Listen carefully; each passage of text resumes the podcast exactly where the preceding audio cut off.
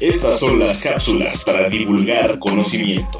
En voz de la doctora Bárbara Cabrera, investigócrata, columnista y escritora, a quien encuentran entre letras con su café y a un tuit de distancia como arroba guion bajo Bárbara Cabrera.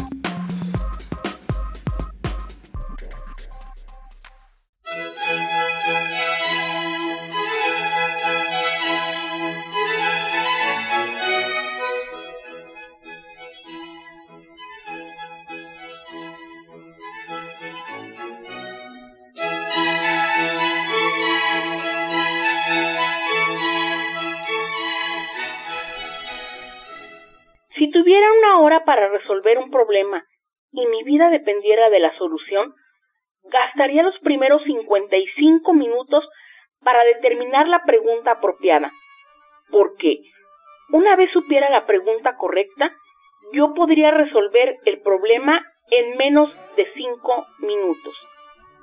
Y con esta frase de Albert Einstein puede comenzarse a dilucidar la importancia de preguntar.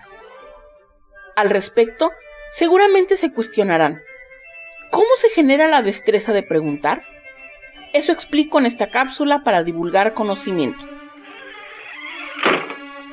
Centro mi atención en explicar las preguntas esenciales, así como el poder que poseen, ya que no todas las interrogantes logran estimular el pensamiento y la creación de saberes como lo hacen este tipo de preguntas. Las preguntas esenciales se dividen en analíticas y evaluativas, las que podrán ser utilizadas a la par o de manera individual. Todo depende del objetivo de la investigación o de la adquisición del conocimiento que se desee o se necesite. Explico a continuación cada una de ellas para comprender su trascendencia. Las analíticas son aquellas desde las cuales se cuestiona la estructura del pensamiento. Son utilizadas, como su nombre lo indica, cuando analizamos, es decir, cuando rompemos un entero en partes. Las evaluativas tienen como objetivo determinar el valor, mérito y valía de algo o de alguien.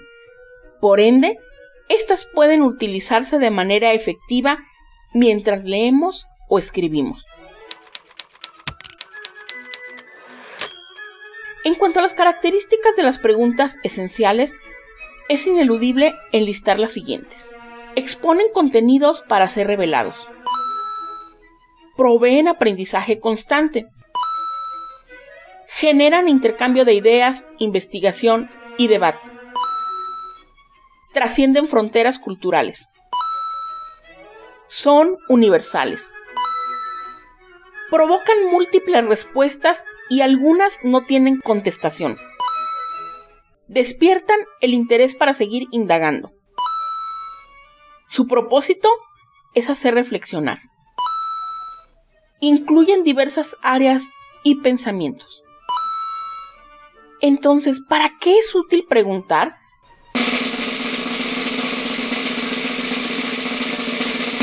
Porque si lo hacemos adquirimos destreza mental y habilidades que abren la puerta al intercambio de ideas, al debate, así como a descubrir y plantear nuevas perspectivas y prospectivas.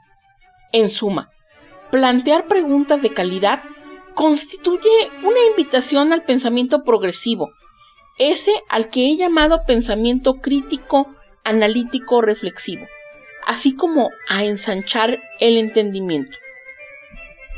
Entonces, si llevar a cabo esta actividad es tan importante, se preguntarán, ¿por qué no se emplea más tiempo en aprender y utilizar esta herramienta cognitiva? Sobre el particular, Eric Bock advierte una de las razones, que está relacionada con uno de los rasgos de la cultura occidental, ya que, y coincido con el autor, la sociedad suele querer la respuesta correcta y no se esmera en descubrir la pregunta correcta.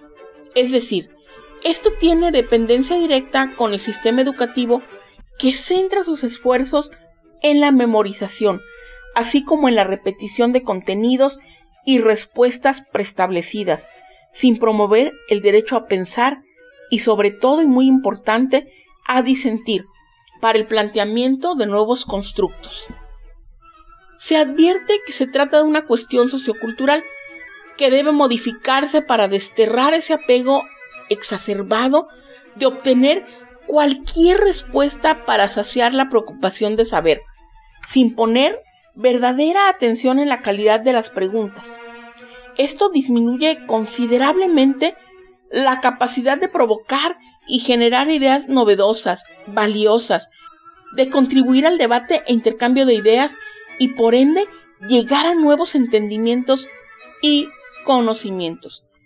En este orden de ideas, a continuación, proporciono algunos consejos prácticos para iniciarse en el arte de preguntar y estos son comenzar con una lluvia de ideas, bosquejando dudas, todas aquellas que vengan a nuestra mente.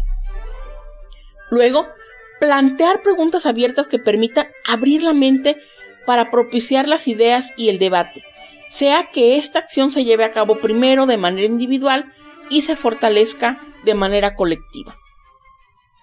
Formular preguntas claras que sean breves y concretas. Plantear preguntas lógicas que tengan un propósito definido, sin ambigüedades. Si se pregunta, se deben esperar y aceptar respuestas, lo que permite la retroalimentación y por ende se provocarían nuevas interrogantes. Repreguntar en caso necesario para clarificar u obtener más información. De esta manera, se llega al círculo virtuoso del conocimiento, al cual defino como aquel proceso intelectual por el que transitan y se encuentran ideas de diferentes áreas del pensamiento y del conocimiento, el cual es conducido por determinadas etapas, estas son dudar, preguntar, indagar, generar conocimiento, divulgar, replantear las preguntas, poner a prueba y volver a dudar. Desde mi perspectiva, de otra manera, no se provoca ni genera nuevo conocimiento.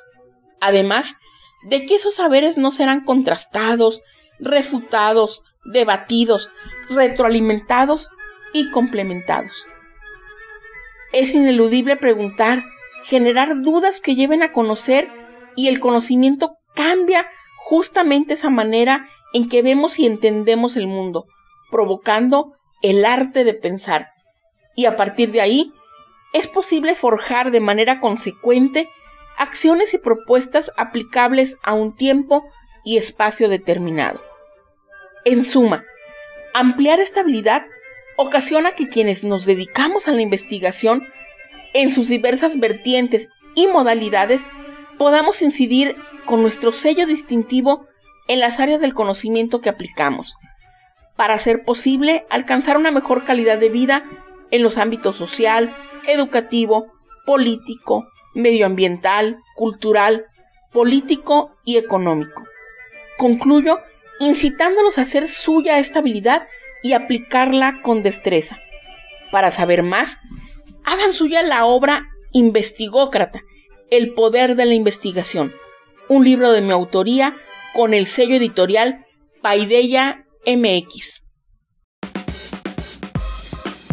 Los invitamos a intercambiar puntos de vista acerca de estos temas con su autora, a quien entre letras con su café y a un tuit de distancia encuentran como arroba guion bajo Bárbara Cabrera. Hasta la próxima cápsula para divulgar conocimiento.